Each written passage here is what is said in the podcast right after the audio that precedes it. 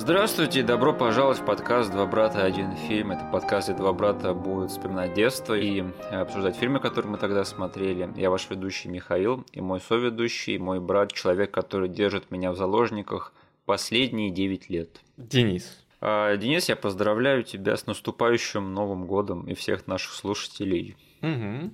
Ах, да, еще я должен сказать, чтобы нам поставили лайк везде, где можете. И вступайте в нашу группу ВКонтакте, подписывайтесь на наш канал, и все ссылки, которые будут вам непонятны, будут прописаны в описании к этому эпизоду на Ютубе.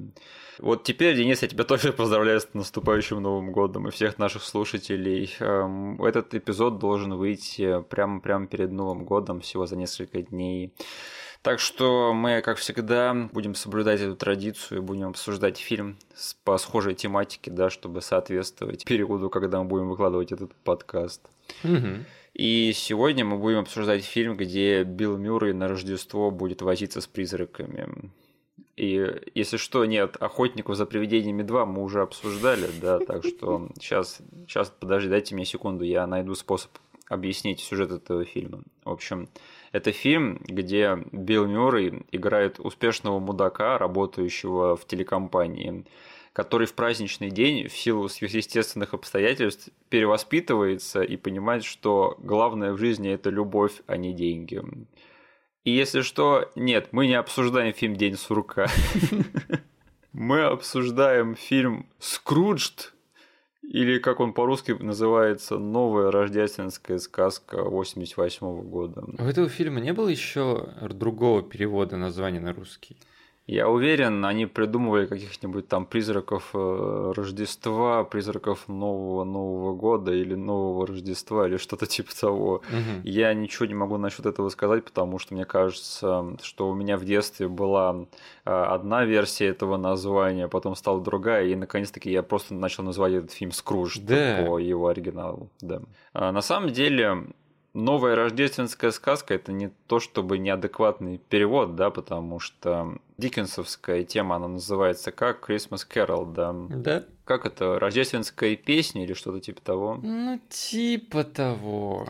А это новая рождественская песня, Да. потому что это переложение того самого рассказа Чарльза Диккенса про Скруджа, который перевоспитывается в Новый год, потому что к нему приходят три призрака, и один призрак прошлого Рождества, один призрак настоящего Рождества и призрак будущего Рождества.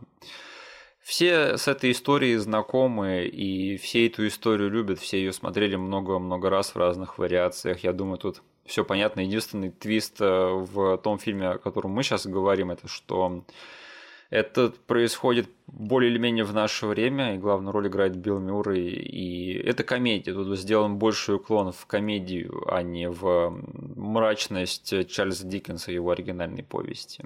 Слушай, я думаю, что этот фильм больше относится к разряду моих фильмов моего детства, и меня с ним намного больше связывает, и я как бы более-менее все представляю вообще, откуда этот фильм у нас в жизни вообще, и почему мы его так обсуждаем. А, Но мне интересно, какая у тебя история с этим фильмом, потому что я вот вообще как-то не сильно с тобой обсуждал этот момент на протяжении наших с тобой жизней. Я вообще не знаю твое мнение насчет Скруджа и является ли это тебе дорогим фильмом. Слава богу, ты это сказал. Я уже думал, что ты в календарь занес этот фильм, думая, что твое отношение транслируется примерно так же и на меня. Вот у меня были вопросы в этом плане, я все думал, «Хм, я не помню, чтобы Денис засматривал этот фильм ни в детстве, ни впоследствии, но про себя я могу это сказать. Так что, наконец-то мы узнаем твою сторону истории. Ну да, у нас, скорее всего, весь выпуск будет построен на том, что ты вспоминаешь, как ты его смотрел, свое отношение, а я буду относительно свежим взглядом его окидывать. Мгм.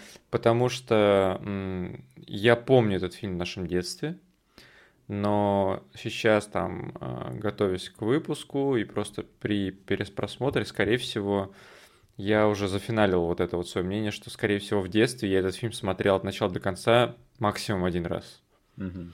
Вот. И то я не уверен, что я даже в этот раз там буквально там от первых до последних титров его посмотрел. То есть я знаю, что это за фильм с детства. Я помню даже вот это вот изображение с обложки. а, И Хоть убей, опять же, я не помню, как он назывался у нас в детстве. Вот, и я тоже с какого-то момента начал просто называть его Скрудж, и все. Вот. Но я почему-то помню э, странную одержимость этим фильмом у тебя. Да, было дело. И я не то чтобы не пытался даже не знаю, въехать в этот фильм вместе с тобой, я просто не понимал этого и даже не старался его там засматривать, пересматривать. Я его посмотрел один раз, плюс-минус какое-то мнение сформировал и очень быстро забыл этот фильм. Потому что ты там начал говорить э, еще в самом начале выпуска, что там многие знают эту историю, многие смотрели ее различные другие версии. Мгм. Короче, я необразованный олух. Скорее всего, единственные версии именно этой классической истории а, я видел только в различных Симпсонах и прочих других попкультурных местах, где делали отсылки на эти вещи. То есть вот этот фильм, какой-нибудь эпизод Симпсонов и максимум все. Потому что э, там есть у этого фильма есть старые экранизации, э, относительно свежие. Есть этот фильм с Джимом Керри 3D-шным. Вся эта хрень прошла мимо меня, потому что я всегда смотрю на это. Блин, я знаю это и так. Что мне там смотреть? Тогда у меня для тебя вопрос на засыпку. Скажи, ты посмотрел этот фильм первый раз, когда мы брали его на кассете в прокат? Или ты посмотрел его, когда я его записал потом на кассету с телеком? Почему-то я помню кассету. Мгм. Вот с этой, эм, с этим артом, где эм, Билл Мюррей стоит с сигарой. Я почему-то помню кассету.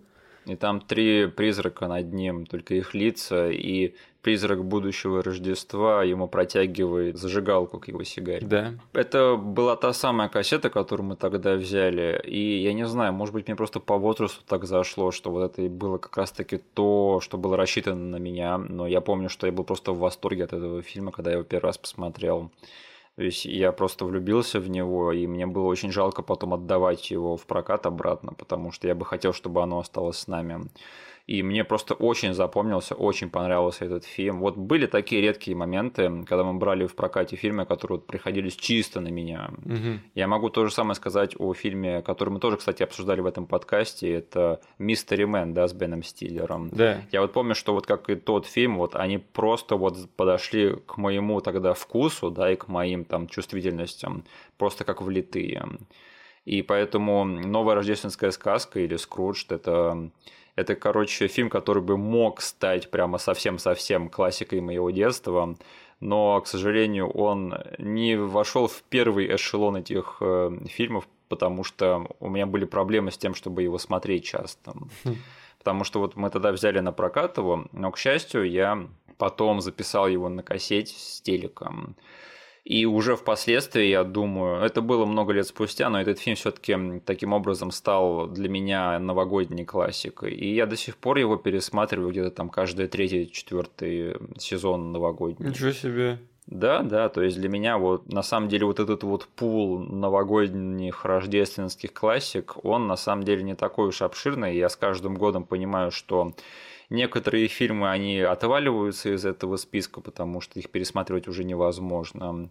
Но я думаю, что вот если бы мне приходилось там составлять топ-10 любимых э, новогодних рождественских фильмов, то Скрудж бы стопудово был там. Так что для меня это прям дорогое кино в каком-то смысле. М, Ну, то есть нет смысла спрашивать там а, с детства. Вдруг ты какой- в какой-то момент пересмотрел этот фильм уже во взрослой жизни и переосмыслил его. Ты, получается, его регулярно смотришь с детства.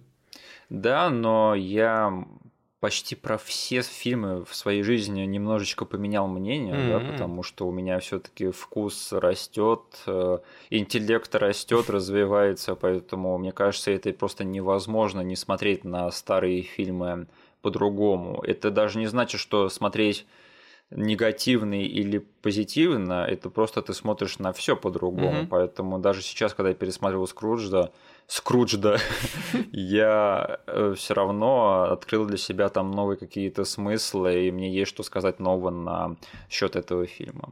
А, И еще я буду, наверное, навсегда благодарен этому фильму, что это был мой первый Скрудж, э, Скрудж, Скрудж. То есть я помню, когда я его посмотрел, ну, видимо, как и ты, да, то есть мы с тобой были необразованные придурки, Мгм. но даже вот даже тогда я не знал, что есть такое IP Скрудж помимо этого фильма. То есть я не знал, что три призрака Рождества, что это уже как бы сюжетный архетип, а не вот экранизация, да, потому что, ну, это было просто везде, если об этом задуматься.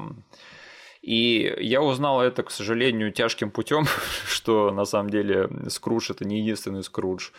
Когда я помню, после того прокатного периода я увидел, что будут показывать какой-то фильм «Рождественская история» или «Духи Рождества». Угу. В программке э, было написано. Я такой, о, охренеть, кажется, я знаю, что это за фильм. Сейчас я пересмотрю тот отличный фильм с Биллом Мюрреем, да, про Рождество. И я помню, я дождался, включаю канал в нужное время. И там викторианская Англия, похороны, все серое. Я такой, Матерь Божья, что я включил? Это не те самые призраки Рождества, это не та рождественская история. И оказалось, кажется, что это была версия с Патриком Стюартом в роли Скруджа. Я помню, я тогда так разочаровался, что это был не тот фильм, который я ждал. Я такой, ну, видимо, я никогда не посмотрю этот фильм с Биллом Мюрреем. Но именно таким образом до меня дошло, что Скрудж это вот э, его как бы много, да, и он вообще уходит истоками вообще еще дальше, чем можно было себе представить. Угу. Денис, скажи, вот ты перечислил, что у тебя там ты видел другие версии Скруджа в каких-то там анимационных форматах. Э, к большой странности я не помню, чтобы в Симпсонах они экранизировали Скруджа. Не было разве такого ни разу?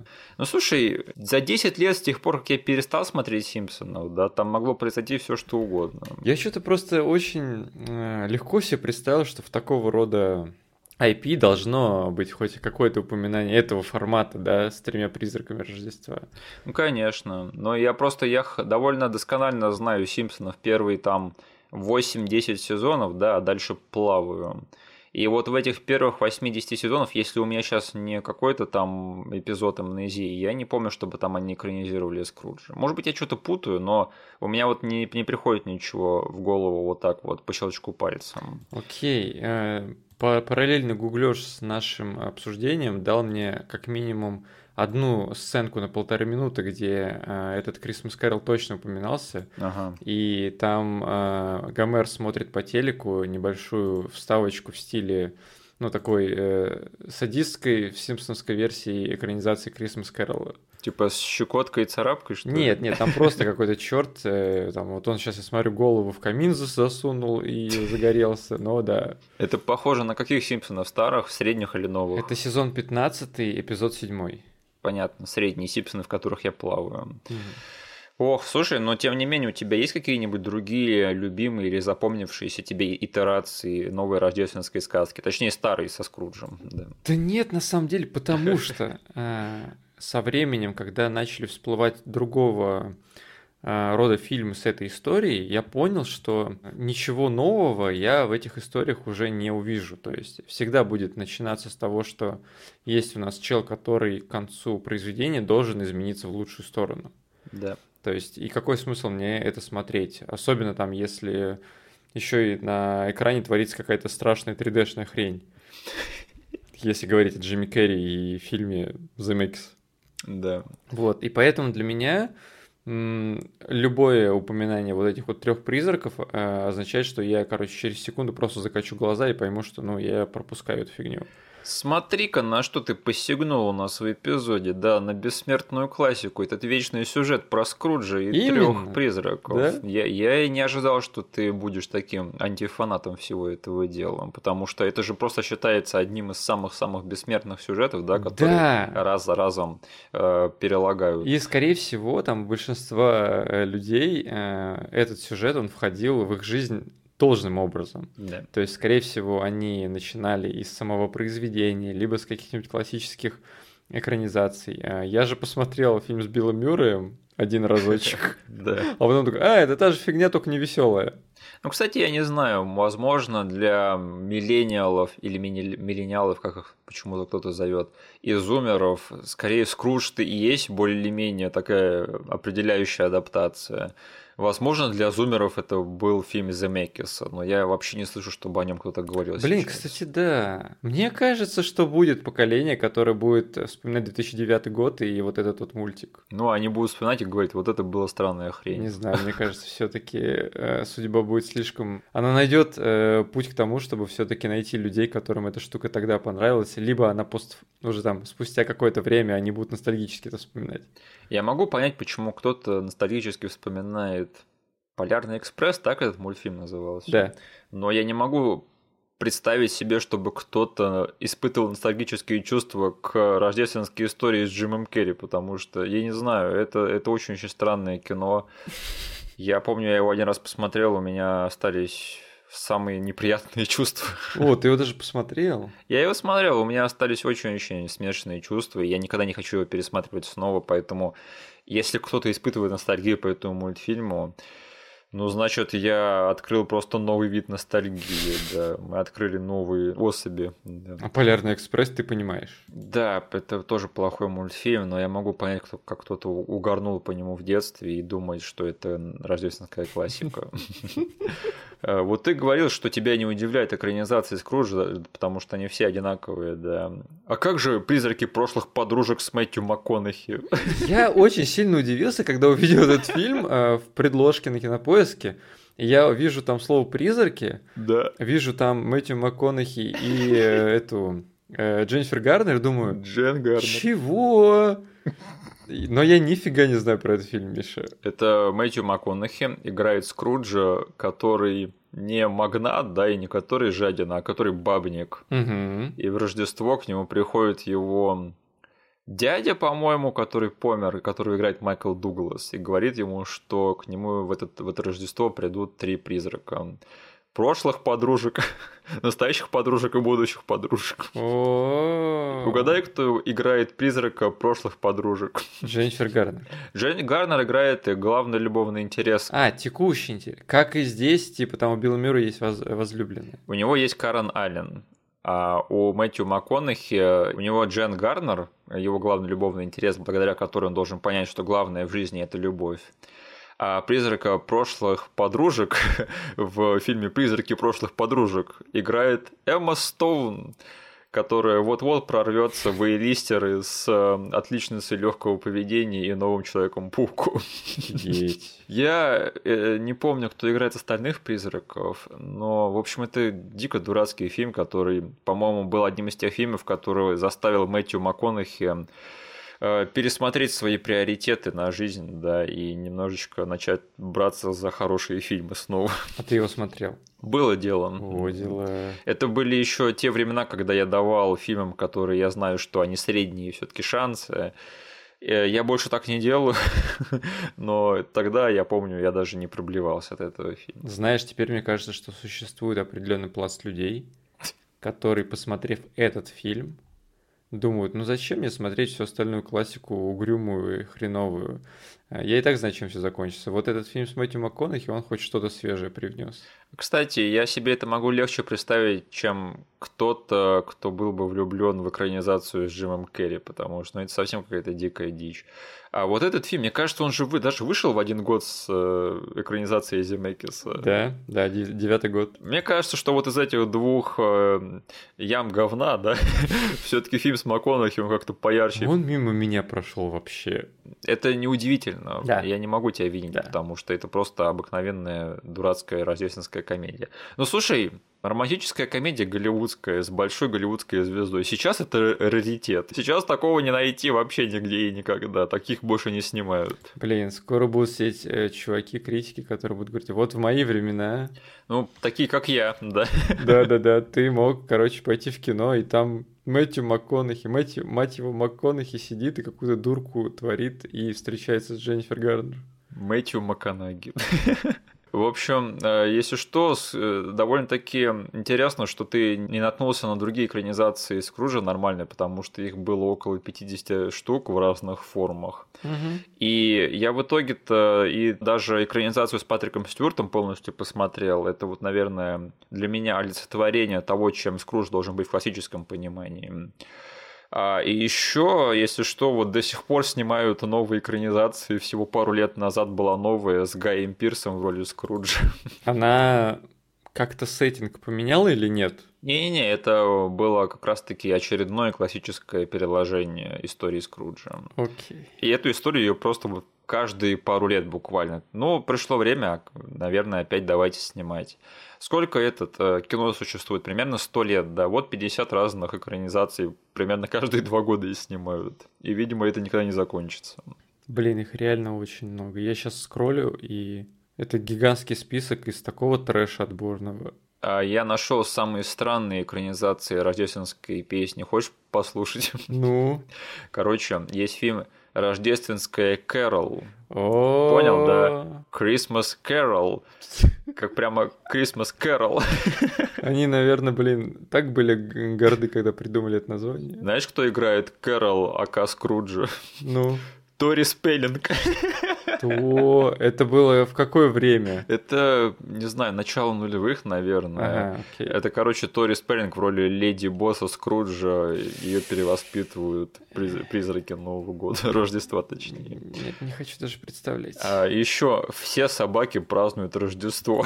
Это тоже про Скруджа, типа? Да, это, короче, все псы попадают в рай, плюс Скрудж. И мне кажется, там, не знаю, то ли вот этот вот пес, которого озвучивал Берт Рейнольдс, то ли он Скрудж, то ли еще какая-то другая собака Скрудж. В общем, был рождественский спешл вокруг вот той мифологии того самого мультфильма на вариацию Скруджа. Блин, я нашел экранизацию Christmas Carol, Да. которая переложена на другой праздник, Так. на День независимости. И Скруджа местного играет Лесли Нильсон. Это там где что, пародия, что ли, Да, какая-то? American Carol. Да, да, да, я ее видел, но это ее, кажется, один из цукеров еще снял. Да? Да, но это вообще какой-то трэш, его даже упоминать не стоит.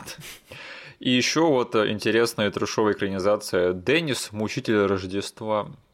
Тот самый Деннис. Я не знаю, какой это из Деннисов. Этот фильм вышел в 2007 году. В седьмом. И, и, видимо, в 2007 году до сих пор снимали фильмы про Денниса Мучителя. Вот это новости, да.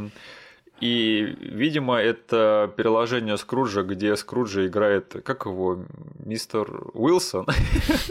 Да. а- Мистер Уилсон. А, видимо, Деннис это все три призрака Рождества одновременно. Это, это будет мой фанатский эм, синопсис этого фильма, потому что у меня вообще нет желания разбираться в том, что он из себя представляет на самом деле. Слушай, я заметил такой паттерн э, во всех этих экранизациях, что если они снимают в оригинальном сеттинге, да, то это вот прямо серьезная экранизация Диккенса. То есть она такая вся мрачная и подобающая первоисточнику. А если они модернизируют ее, то это обязательно какой-то фарс, то есть там с Мэтью МакКонахи или с Биллом Мюрреем или с Деннисом Учителем. То есть ты хотел бы смену сеттинга, но сохранение серьезного тона? Ну, не то чтобы я хотел, да, мне просто удивляет, что такого не сделали до сих пор. То есть вот в, нашем, в наше время, чтобы происходила эта история, но чтобы по атмосфере и по жанру она соответствовала первоисточнику. То есть, если я ничего не путаю, такого не было. Мгм. И это странно, да, потому что мы сказали, что Скруджа экранизируют каждые два года, и я не знаю, наверное, это вопрос времени, когда до этого дойдет. Но это просто странно, что за сто лет до сих пор не сняли такого. Ну и да, все-таки скажу, что Скрудж, да, с Биллом Мюрреем, это все-таки для меня ключевая экранизация. Э, Я не знаю, хорошо ли это или плохо, ну, не знаю, мне плевать. Но для меня навсегда эта история запечатлялась, что вот она должна быть комичной почему-то, да. Я всегда, когда вижу новые истории про Скруджа, я всегда думаю, что она такая мрачная, да.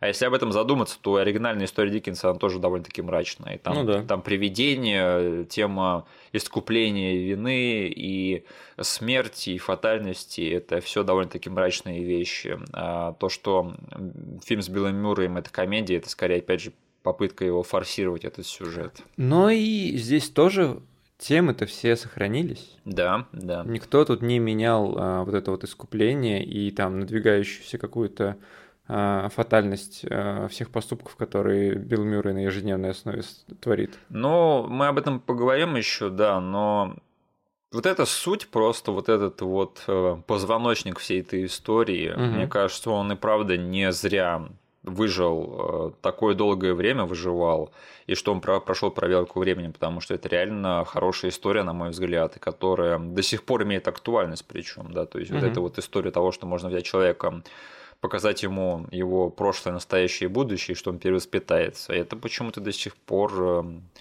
отголосками правды отзывается в наших сердцах. Если что, именно эту экранизацию Скруджа снял Ричард Доннер, Человек, который обычно снимает боевики, да, вот это странно. Это Ричард Смертельное оружие Донор, да? Ричард Супермен The Movie Донор. Да. И он решил снять рождественскую комедию. Вот это вот интересный человек. Мне кажется, вообще Донор это довольно-таки недооцененный в современном понятии человек, да, потому что вот если особенно посмотреть на его фильмографию, чувак работал вообще без остановки. То есть он за год до Скруджа снял первое смертельное оружие, а через год после Круджа уже вышло второе смертельное оружие. Чувак работал просто как кролик-энерджайзер. И мне кажется, что вот эм, он недооцененный в этом плане, что у меня прямо вот такое уважение вызывают такие люди, да, как вот, например, он, он мне чем-то Ридли Скотта напоминает в своей фильмографии, у которого прямо в, в плане жанров там такая разношерстность. То есть... Ричард Доннер снял Гунис? Гунис, вот, пожалуйста. Офигеть. То есть он снимал боевики для взрослых мужиков, семейные фильмы для детей и всей семьи. Фильмы-комиксы. Фильмы-комиксы. Э, приключенческие вестерны, по-моему. Он снял Омена. Он снял фильм ужасов Омен, да, один из самых знаковых э, фильмов ужасов 70-х. Это прямо уважение проникаешь к такому человеку. Блин. Еще один момент, почему Ричард Доннер круто, я вычитал такую историю, что в ходе съемок Paramount э, запретили этой съемочной группе брать выходной в рождественский день, потому что они снимали как раз-таки в рождественский сезон, они начали снимать в декабре. Угу. По идее, они должны были работать 25 э, декабря и не могли пойти отпраздновать Рождество с семьей. Угу. И, короче, Ричард Доннер, он взял и уволил всю свою съемочную группу накануне Рождества. А 26 декабря он всех их взял обратно, чтобы они могли пойти, отпраздновать Рождество с семьей, нормально передохнуть и вернуться на работу. Вот это мужик. Вот это мужик. А, вот так вот заступиться за свою съемочную группу, это прям большой-большой респект от меня и вообще всех остальных. Он снял наемных убийц по сценарию Вачовски. Которых мы обсуждали совсем-совсем недавно. Да. Кстати, я вычитал, Джулиана Мур играет в этом фильме хакера. Серьезно? Это прям такой штрих э, Вачовских, да, что у них есть персонаж хакер. Извините, я просто не смотрел этот фильм, мне неинтересно не вообще, но и, не знаю, за последние пару подкастов я узнал очень многое об этом фильме, что меня в нем заинтересовало. А, значит, «Скрудж» — это первый фильм Билла Мюррея после пятилетнего перерыва в связи с успехом «Охотников за привидениями» и провалом «Razor's Edge», да, феномен, о котором мы говорили тоже не так давно в нашем подкасте. И, если что, Биллу Мюррею не понравилось сниматься в этом фильме. А. Да, как и на удивление, в «Дне сурка» была похожая история, да, что они очень сильно конфликтовали с Гарльдом Ремесом на съемках того фильма. И, знаешь, у меня вот по таким историям вообще складывается такая картина, что вот после того, как Билл Мюррей не смог уйти в драму, и его еще больше затянул этот мир комедии с успехом «Охотников за привидениями», что он вернулся после пятилетнего перерыва играть в комедиях чисто на автомате, да, угу. то есть он такой, ну, что идет, то пускай идет. Я буду вот делать свою билмюровскую хрень, да, пока она мне приносит деньги, раз уж так э, судьба распорядилась. Хотите веселого Билла Мюра и получите веселого Билла Мюра. И впоследствии он рассказывал, да, что ему не здесь не понравилось сниматься, не вне сурка, то есть он реально хотел каких-то челленджей в плане своего актерского таланта, угу. а ему прилетали вот такие фильмы, где нужен был такой типичный Билл Мюррей, которого он уже устал играть. Да. И ты знаешь, да, в итоге, что потом спасло-то с карьеру Билла Мюра и его любовь к актерскому ремеслу? Э, Космический джем 96 года. А, да, фильм, который мы обсуждали тоже в нашем подкасте. То есть, то был классический фильм, который перевернул представление Билла Мюррея об актерском ремесле, да, что можно, оказывается, страдать на площадке не всю дорогу, а прийти на один день, сняться на зеленом фоне, да, получить огромные деньги и свалить обратно в кусты на пять лет. На самом деле, вот карьера Билла Мюррея, на мой взгляд, она делится примерно на три периода. Это вот его первый период, когда там СНЛ, да, вот все эти охотники за привидениями и так далее и тому подобное. Ну, эти как-то National Lampoon, да? Именно, именно. Потом был период после его пятилетнего перерыва, когда он опять же вернулся вот в эти комедии, но играл в них на автомате. Хорошо, да, но для него это было на автомате. И следующий его большой период, э, такой новый ренессанс в его карьере, это был, когда его один интересный, по крайней мере, режиссер Уэс Андерсон угу. да, его взял в свой фильм «Рашмар», и где предложил ему относительно э, драматическую роль. И это был момент, когда Билл Мюррей, мне кажется, нашел такой баланс в его комедийном амплуа и в его драматическом амплуа, потому что с тех пор Билл Мюррей начал больше сниматься в драмах, да, у того же Андерсона и у Софии Копполы. Но на все эти роли посмотреть, да, они все не сказать, что до конца драматичные. В них тех есть какая-то комедийная сторона все-таки. Все равно э, там есть немножечко именно того самого Билла Мюррея. Да, да. То есть э, вот этот период вот этого автоматического Билла Мюррея, он закончился на Рашмаре, и уже потом вот были трудности перевода, сломанные цветы. И все остальные вот эти фильмы с Уэса Андерсона и Софией Коппола, где он снимался. И он, по сути, этот период до сих пор продолжается, да, потому что Билл Мюррей до сих пор снимается в их драмах и комедиях. Я думал, ты будешь говорить про его роль в «Осмозисе Джонсе». Или в Гарфилде. это, понимаешь, это Билл Мюррей, которому еще надо платить там ипотеку, да, и платить по счетам. Которому, по сути, ну, насрать на то, что в фильме происходит. Да. Надо съесть яйцо, которое взяла обезьяна. Я съем яйцо, которое взяла. Зачем ты мне напоминаешь про этот фильм? Это один из самых мерзких фильмов, что я в своей жизни видел. Подожди, а его же сняли э, мерзкие режиссеры. Форелли. Да. Не-не, ты что, его снял обладатель премии Оскар за фильм Зеленая книга Питер Форелли. Как ты можешь о нем так говорить, Денис? Да, это э, фильм, в котором у Билла Мюррея на голове на лбу зреет здоровенный притч, да, который взрывается на одном из собраний. Как мы скатились сюда? На самом деле, ты, мы пошутили, да, но Space Jam и правда был одним из ключевых фильмов Мюррея, когда он понял, что можно приходить на фильмы на один день и брать там очень большие деньги, потому что Гарфилд и Осмозис Джонс именно таким образом родились в его карьере. Спасибо большое, Денис. Все остальное дорисует. А все остальное дорисует. О боже, и дорисовали же. В общем, э, Скрудж в свое время был хитом большим, ну, относительно большим, но я, судя по research у, заметил, что все-таки люди так прохладно к этому фильму отнеслись в свое время. Э, со временем он стал намного более культовым. Мне кажется, что время все сгладило, и сейчас он считается рождественской классикой в более или менее массовом сознании. Плюс ко всему, а, почему, я думаю, многие этот фильм как-то переоценили, либо захотели реально его пересмотреть, это все, что... А, это все-таки из-за того, что Билл Мюррей, как мы сказали, все еще на плаву. Да. И, блин, как же иногда очень приятно посмотреть на то, как там какой-то из актеров, который сейчас уже находится совершенно в другом состоянии, снимает совершенно других фильмах, типа, с чего он начинал, предположим, да? да. Посмотреть на то, как он себя вел в те годы.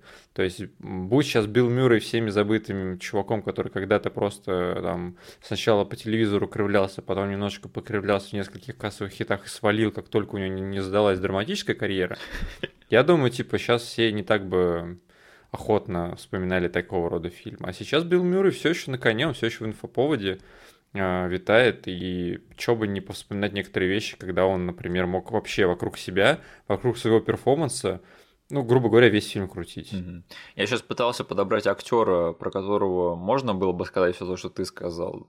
И я такой, то ли их слишком мало, то ли их слишком много, и никто не приходит на ум, ну, по щелчку пальца. Ну что ж, Денис, э, скажи мне, как тебе в 2021 году в декабре на Новый год фильм «Скрудж» с Биллом Мюрреем, режиссера Ричарда Доннера, фильм, который ты даже не относишь к классике своего детства, но почему-то решил посмотреть для нашего подкаста.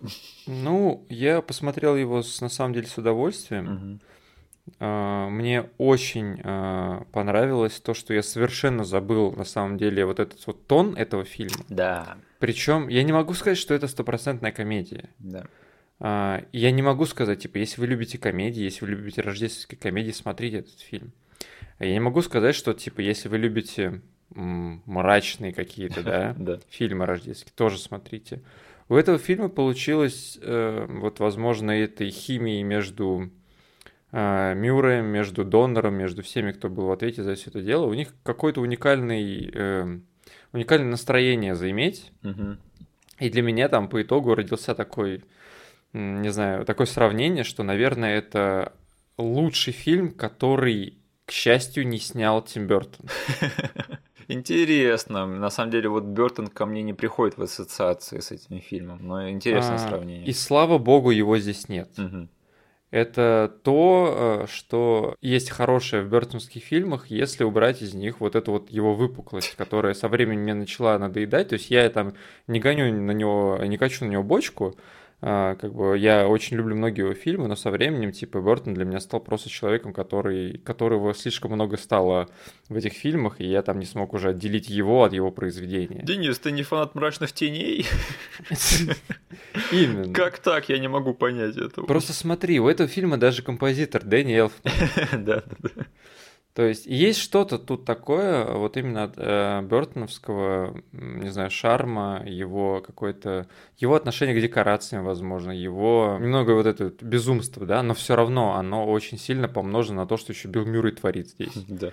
То есть я не могу другого актера здесь представить. Тут очень много сцен, скорее всего, сделано просто потому, что они сказали, Билл, играй. Тут очень большая ставка сделана на главную звезду, это заметно. Да. То есть и вот это вот легкое какое-то юмористическое безумство, оно было, им было пропитано не только все, что связано там с Биллом Мюрреем, да, потому что, по сути, это могла быть какая история? Это у нас есть вот этот персонаж, который себя ведет очень аномально, и все вокруг него это обычные рядовые люди. Но каким-то образом все это распространилось на людей там из сайт-сюжетов. Угу. То есть даже сами призраки, они все с какой-то, черт возьми, ну, чертовщинкой такой. Угу. Если ты там, не знаю, ну, надеюсь, ты меня хоть немножечко понимаешь. То есть э, для меня даже вот хайлайтом всего этого дела э, была это второй призрак. Кэрол Кейн. Да, призрак э, настоящего Рождества. Да. Блин, насколько же она сумасшедшая и насколько же она крутая этим. То есть в ней, не знаю, одновременно борется несколько типажей, несколько эмоций, но ее не распирает от этого, то есть, но она использует это в положительном ключе ты сидишь и все время не, не понимаешь, что от нее ждать там через минуту. Да, да. Я не знаю, как это описать лучше, это просто, это действительно нужно видеть просто. Такого перформанса я, наверное, давно не видел. Ну, знаешь, э, вот при всем том, что в этом фильме есть много чудаковатых моментов, но не зря, наверное, Ричард Доннер снимает вот эти взрослые фильмы для взрослых мужиков, да, и боевики, что ему все-таки удается, я не знаю, его усилиями или как это получилось, но немножечко все это приземлить более или менее. Конечно, потому что здесь опять же, там э, я опять буду использовать э, Бертона в своих сравнениях. У него фильм, который начинается с какой-то темной э, готической сказочной атмосферы, угу. он, скорее всего, таковым и будет от начала до конца.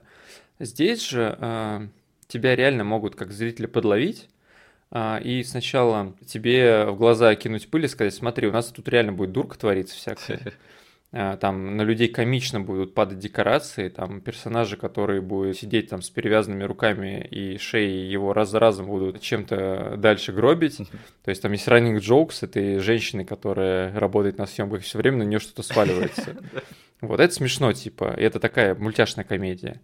Но потом а, тебе берут и бьют под дых, когда там, например, показывают умершего, замерзшего в канализации бомжа. Да. А, и это происходит без какого-то, не знаю, нужного сетапа. То есть они не плавно подходят к этой сцене. Там буквально проходит 15-10 минут, когда мы, мы сначала видим этого персонажа счастливого, который тусит на лестнице при центре а, заботе за бездомных. Да. Вот, он типа вроде веселый, живой, здоровый, все с ним хорошо. А, буквально через 10 минут он уже сидит а, весь обмерзший э, и мертвый, без, без каких-то условий. Э, типа его не спасти, ты нифига с ним не сделаешь. Это не день сурка, где Билл Мюррей будет спасать бомжа на протяжении каждой своей попытки. Боже, я помню, я так не знал, что чувствовать насчет вот этой сцены с бомжом замерзшим в детстве. Я просто такой, что происходит, куда это все свернуло.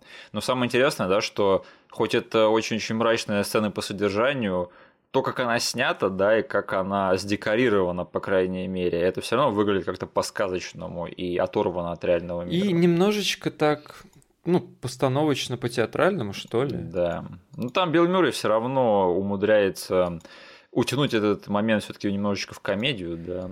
Короче, я так скажу, что тон а, и некоторые приемы повествовательные, которые завязаны именно на стиль и на то, что тут творится по атмосфере, у этого фильма получилось заиметь коктейль, который я, наверное, ни в каком другом фильме не смогу получить. То есть где-то одна из деталей все равно в других фильмах утянула на себя все одеяло. Мгм. А здесь же очень странный, а, но из-за этого полюбившийся мне а, коктейль получился. И все-таки тебе этот фильм понравился в итоге. И, Да. и ты жалеешь, что ты не, не чаще его смотрел в детстве. А, не знаю, насколько бы я смог это все понять в детстве, и не знаю, каким чудом у тебя там получилось полюбить этот фильм. Да. А, Что там, какие нотки он у тебя, какие там струны души он задел? Слушай, Рождество, Билл Мюррей, призраки, что тут не любить? Может быть, да. Может быть, это был бы тот случай, когда я в детстве любил именно из-за фактического наполнения, да, Мгм. а уже постфактум бы я уже ценил его из-за каких-то стилевых решений атмосферных. Мне кажется, этот фильм, он пришел к тебе в этот Новый год, да, показал тебе твое прошлое, настоящее и будущее, и ты Да. полюбил этот фильм. И такой на утро после того, как ты посмотрел этот фильм, такой подбегаешь к бездомному пацану, кидаешь ему четвертак, такой, беги, покупай индейку, да, давайте мы устроим тут пир на Новый год. Да, но там, где я говорю о положительных э, моментах, я все еще не могу отделаться от того, что этот фильм далек от того, что я его прям полюбил, Мгм. А, потому что некоторые моменты я все-таки не выкупил. Я не знаю, каким образом, но у меня все-таки получилось разглядеть то, о чем ты говорил, в плане отношения Билла Мюррея к съемкам в этом фильме. Мгм. Где-то я, не зная даже всей этой истории, замечал, что Билл Мюррей, ну не знаю, то ли ему по барабану на некоторых сценах. Ну это Билл Мюррей, он всегда такой. Да, возможно, да, вот. А, И это не самый главный недостаток для меня. Самый главный недостаток это в, то- в том, что я все-таки, скорее всего, оказался Скруджем, не перевоспитанным Скруджем. И я вообще не выкупил последние минут 10 этого фильма. То есть я не верю в магию Рождества, к сожалению. Вот этот весь катарсис, который происходит с главным героем, он тебя немножко в холостую выстрелил, да? Да, то есть то, насколько эм, полярным все это в конце выставлено, да, Мгм. То есть, э, да, я верю, что такие э, ивенты, они могут реально заставить человека посмотреть по-новому на все. Мгм. Но тут либо Билл Мюррей совсем уже включил э, себя без тормозов и пошел по полной, и мне это немножечко, не знаю, может быть, в противоход меня поймало, и я не до конца смог поймать его волну.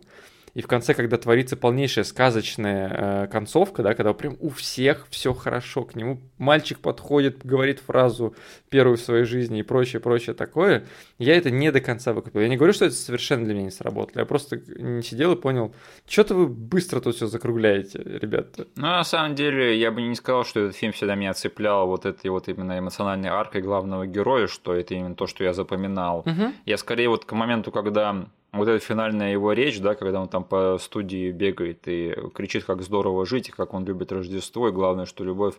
Это к тому моменту я просто так наслаждался этим фильмом, что мне было просто пофиг, что там происходит в эмоциональном плане.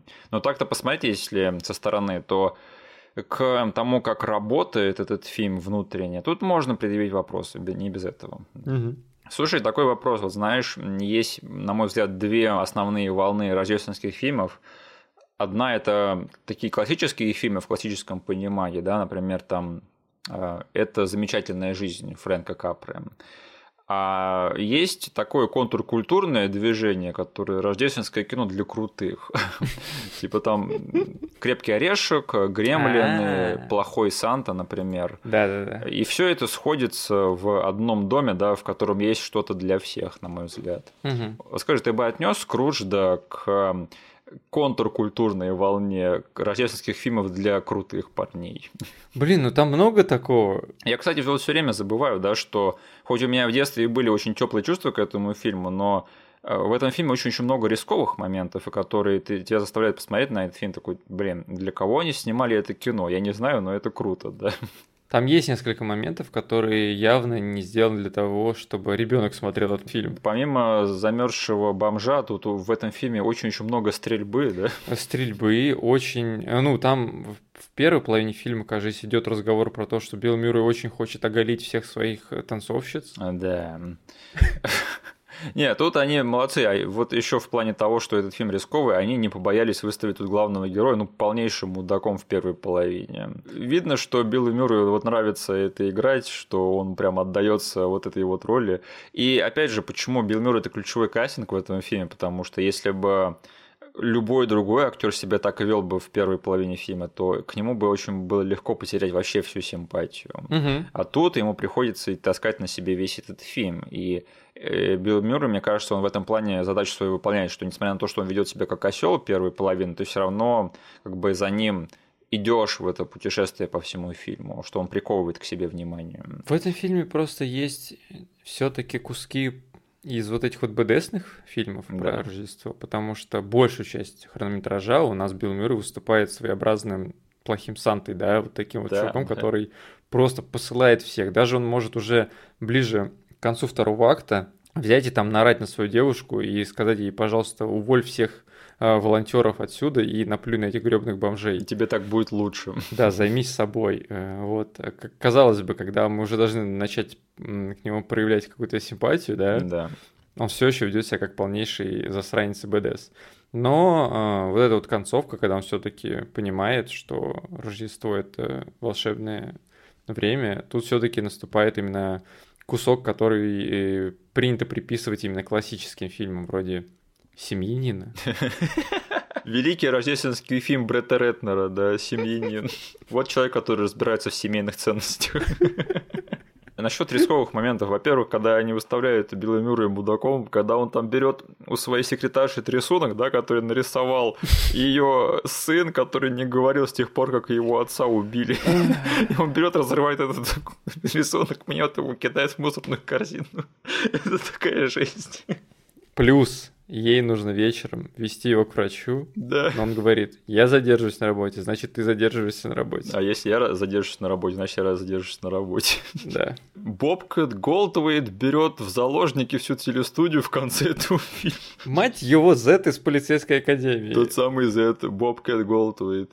А У тебя есть э, мысли насчет того, как э, этот персонаж и персонаж Билла Мюррея после событий этого фильма объяснят, что вообще произошло и почему там бегал его подчиненный с э, двустволкой и брал людей в заложники? Которого он, кстати, обратно вернул на работу. Да, да, то есть у этого всего будут какие-то последствия, нет? Или это все отдастся магии Рождества?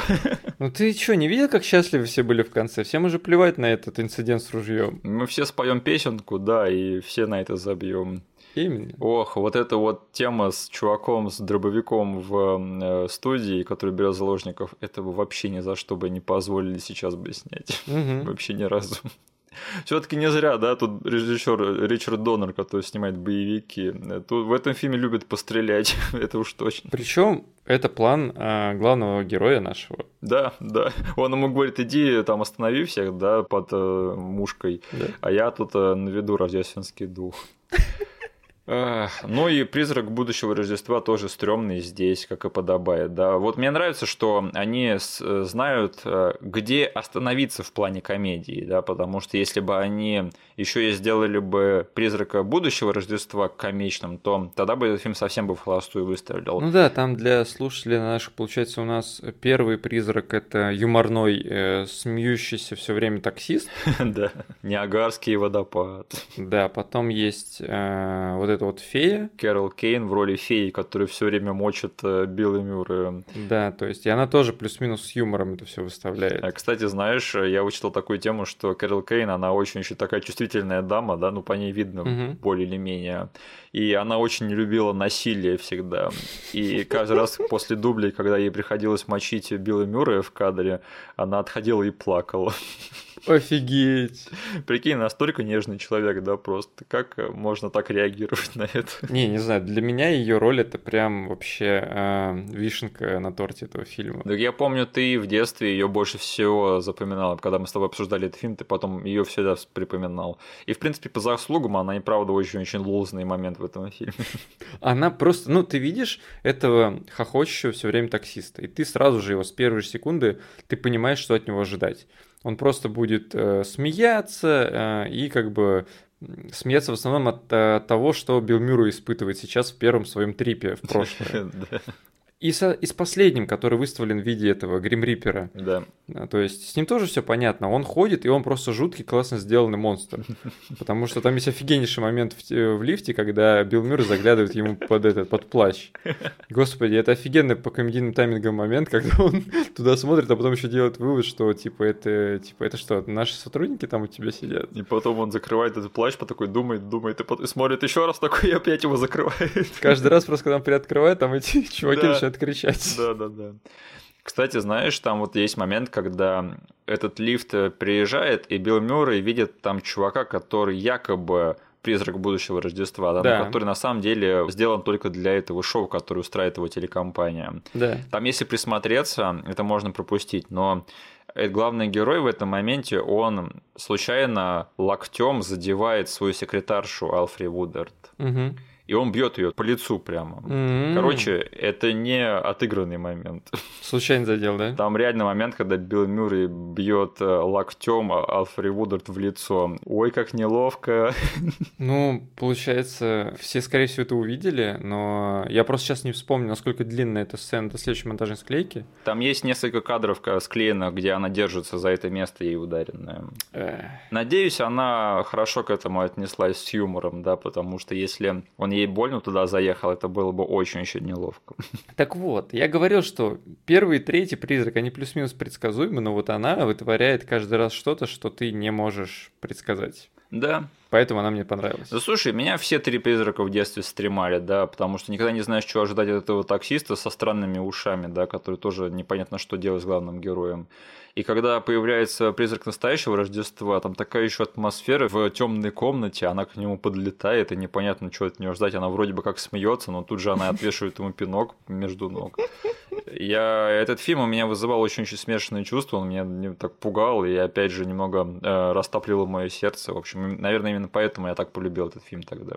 Э, слушай, вот еще один момент, о котором я хотел поговорить, и о котором, мне кажется, немногие говорят в отношении этого фильма. Смотри, телекомпания Билла Мюррея в этом фильме по сюжету, она устраивает постановку по Скруджу.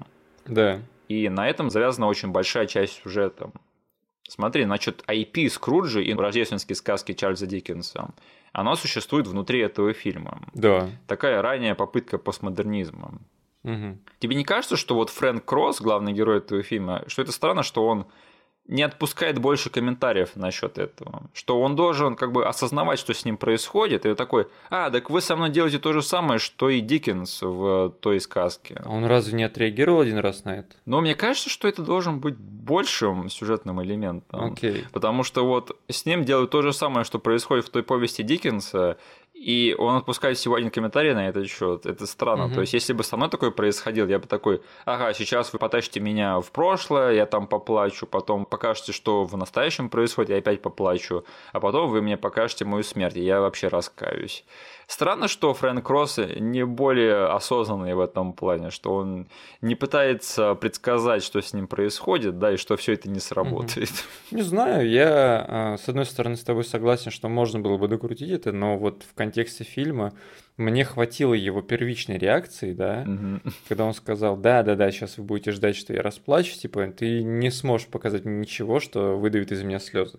Это, кажется, происходит в диалоге с первым призраком. Да, да, да. Вот. А, ну, а дальше, скорее всего, он просто плывет по течению всего этого нарратива, фиг знает. Было бы здорово, если бы там был какой-нибудь момент, если, если бы Билл Мюррей такой начал строить теории насчет того, что случилось с Диккенсом, да, и, возможно, с ним случилась похожая история или с кем-то из его знакомых, угу. типа что все правила, которые заложил Диккенс, что они в реальном мире актуальны, и что реально за плохими людьми иногда приходят призраки в Рождество и их перевоспитывают.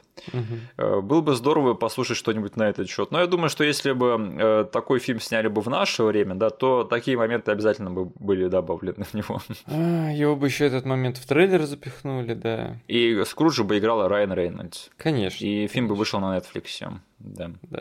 И Netflix бы целый месяц потом долбили, что это самый просматриваемый фильм в истории нашего стримингового сервиса. Да. Вся, как это, вся наша база смотрела на Рождество именно этот фильм. Да, да. И еще, на мой взгляд, этот фильм относится к волне тех фильмов, которые критикуют то, чем они являются. Ты понимаешь, о чем я говорю, нет? Критикуют то, чем не являются. Да, да. Подсказка, прямо как фильм первому игроку приготовиться. Объясняй. Ну смотри, в этом фильме очень большой лейтмотив того, что они высмеивают идею коммерциализации рождественской песни. Что вот эта вот вся постановка, да, это все не важно, это все только ради денег и все цинично сделано. А на самом деле Рождество это про другое, да, и про то, что Билл Мюррей говорит в конце. И сделать они это решили через коммерциализацию рождественской песни. Бум, шоколака. Ну серьезно, этот фильм с одним посылом, который критикует, по сути, то, чем является сам этот фильм, сама его сущность. Знаешь, что было бы еще забавнее, если бы один из их трейлеров был смонтирован как трейлер, который монтировал Билл Мюррей на своей студии. А, да-да-да, типа жесткий ролик про Скруджа, да, типа если вы это не посмотрите, значит вы мертвы. Да. Но мне кажется, это такая критика уже чувака-миллениала, да, который вырос с этим фильмом и уже в 2021 году сидит и это осознает. Да. Но если об этом задуматься, то, знаете, эта критика не на пустом месте. Да. Прямо как фильм первому игроку приготовиться, да, который высмеивает идею коммерциализации ностальгии и сам является коммерциализацией ностальгии, причем оголтелый и вообще бесстыдный. Да. В общем, ребята, давайте ностальгировать поменьше. Я уверен, тогда в будущем будет намного более лучше. Я именно отголоски чего-то такого в конце э, слышал для себя, потому что когда вот этот вот до конца пропитанный э, корпорацией злой э, телевизионный человек, да, в конце Да. заливает нам про то, что на самом деле Рождество это вот это вот, типа за, забейте как бы там смотреть телек, отлипните от этой всей фигни, типа Рождество это магическое время. И, возможно, там частично из-за того, что я смотрю, и из-за того, что этот фильм сам является коммерциализацией всей этой идеи, я как бы немножечко не до конца выкупил концовку. Да, это тебя трудно винить, да, потому что Билл Мюррей, по сути, играет Трампа из 80-х в этом фильме. Да, Мы знаем, к чему привела история Трампа. В итоге он Да. нифига не перевоспитался. Э, Так что этот фильм э, с цинизмом нашего поколения, э, к сожалению, уже можно посмотреть так более критически. Он не совсем в этом плане проходит проверку временем. Скажи, Денис, есть какие-то отдельные моменты, которые ты бы хотел упомянуть? А, Я не знаю, мне очень понравилась сцена, когда Билл Мюррей, ему помогает его секретарша, и они выбирают подарки для всех близких и родных. И он всем дарит полотенце. И сначала ты такой слушаешь его, на первых двух пунктах ты думаешь, блин, этот чувак реально будет всем дарить как классные подарки. Он дарит полотенце, потом э, VHS-ник кому-то, потом полотенце, полотенце, VHS-ник, полотенце. Вот эта сцена мне, не знаю, еще с детства запомнилась, что, блин, ты либо даришь полотенце, либо VHS-ник.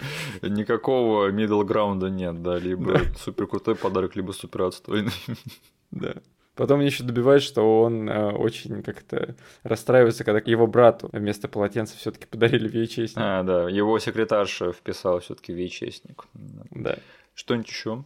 Э, ну и не знаю, для меня каждая сцена, когда Билл Мюррей начинает то ли бредить, ну, то есть начинается всякая фигня. То есть мне сразу в голову приходит тот момент, когда в, ему нужно было сыграть сумасшедшего в ресторане, когда он видел всякую дичь. Когда он там видит, что чувак горит, да, и его обливает Да, водой. то есть для меня это тот там первый момент, когда вот уже все, тот Билл Мюррей, который был очень уверен в себе в самом начале, да, который там Да. глава корпорации, вот, у него начинают уже все шарики за ролики закатываться.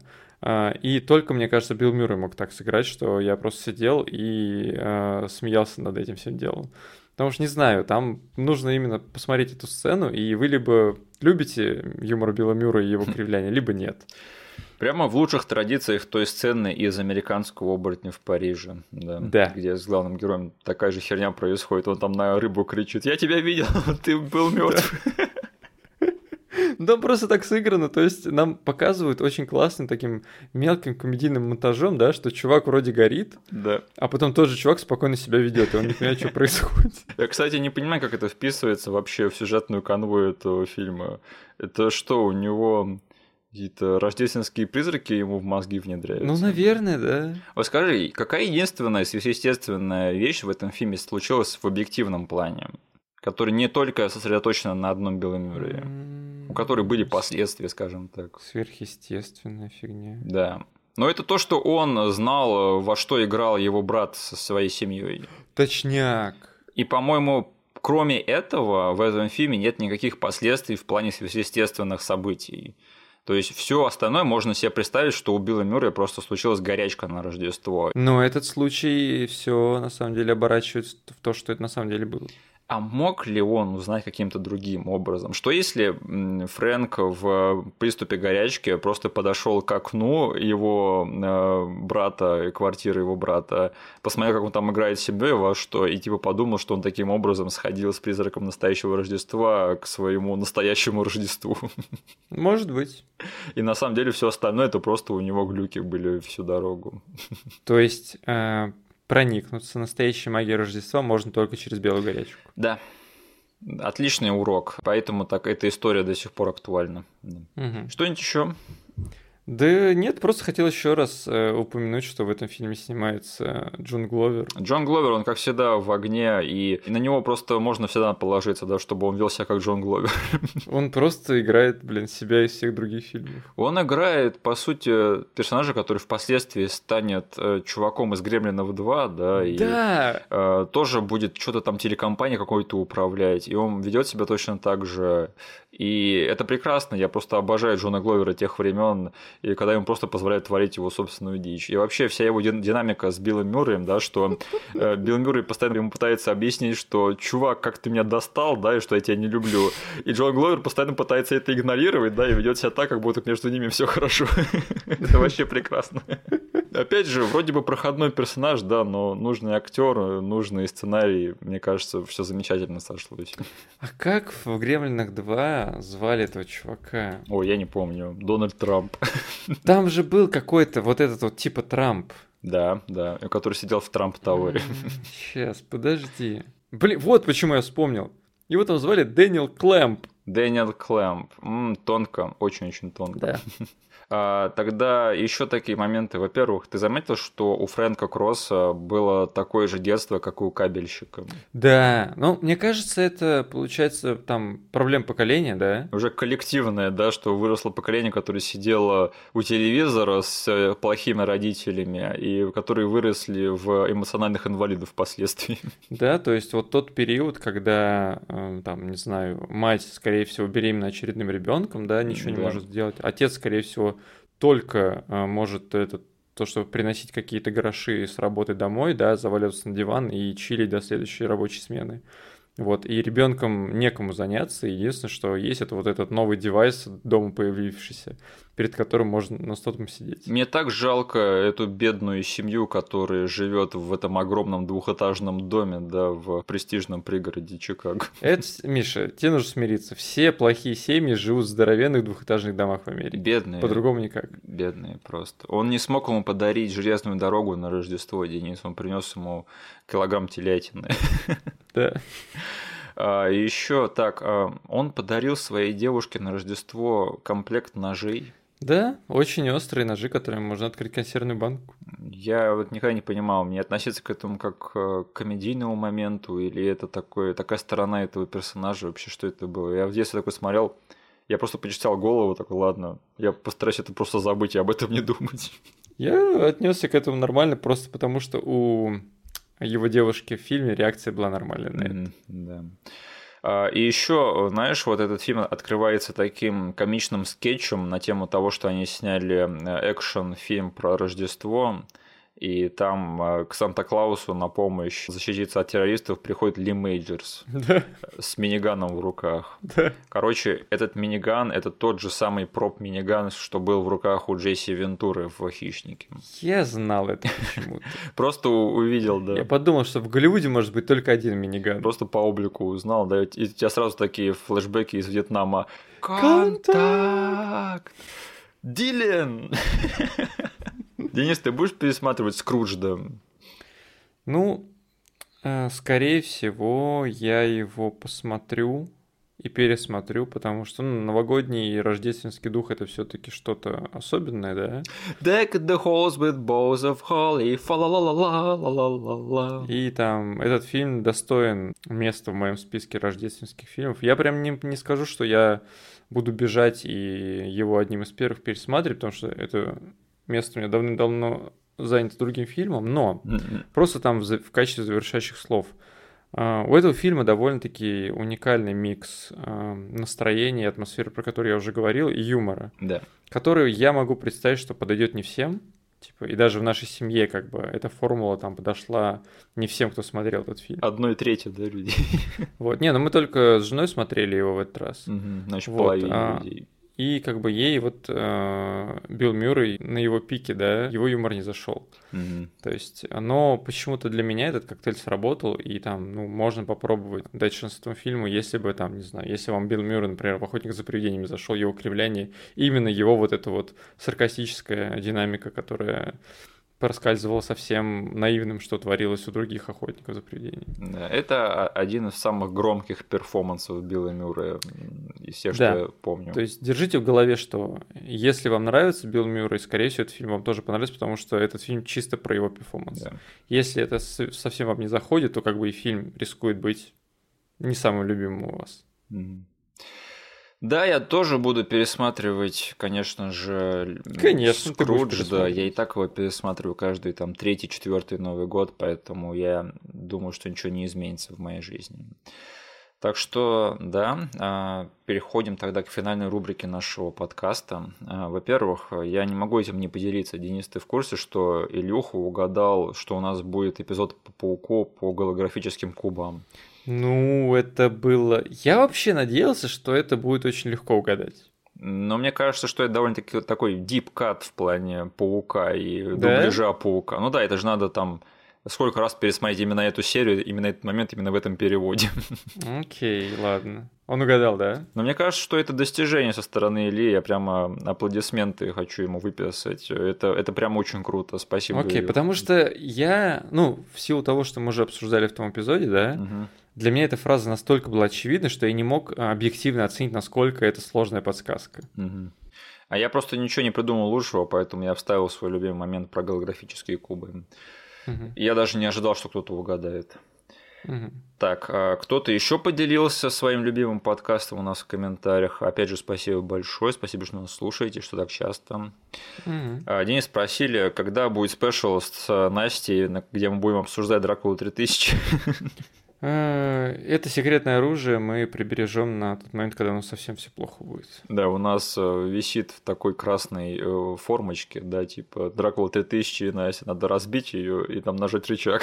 И Настя да. спустится по такому шесту, как у пожарников, да, и мы сядем смотреть Дракулу 3000. В руках у нее будет VHS. В общем, мы постараемся уломать твою супругу на, на этот подкаст. Угу. А, ну что ж, а, ребята, у нас важное объявление. Наш подкаст закрывается. Да нет, я пошутил, конечно же. На следующей неделе, в общем, у нас не будет традиционного эпизода, как у нас обычно принято в первый вторник Нового года. У нас будет э, бонусный мини-эпизод Э, в котором мы будем обсуждать эм, тоже интересную тему, так что подключайтесь, но имейте в виду, да, что вот эм, нормальный эпизод по нормальному фильму, он вернется уже во второй вторник Нового года 2022 11 января, поэтому не удивляйтесь, на следующей неделе будет только бонусный эпизод, а мы вам всем желаем Нового года, э, всем желаем счастливого Нового года, хорошо его встретить, не болеть и, конечно же, еще вам больше хороших фильмов в, новом году. Я думаю, нам всем сейчас это нужно. Денис, хочешь что-нибудь сказать э, в поздравление нашим слушателям в, с Новым годом? Ну, просто на монтаже поставь все свои слова в разном порядке, и я говорю то же самое. Никто и не заметит, да, что это не ты говоришь. Да.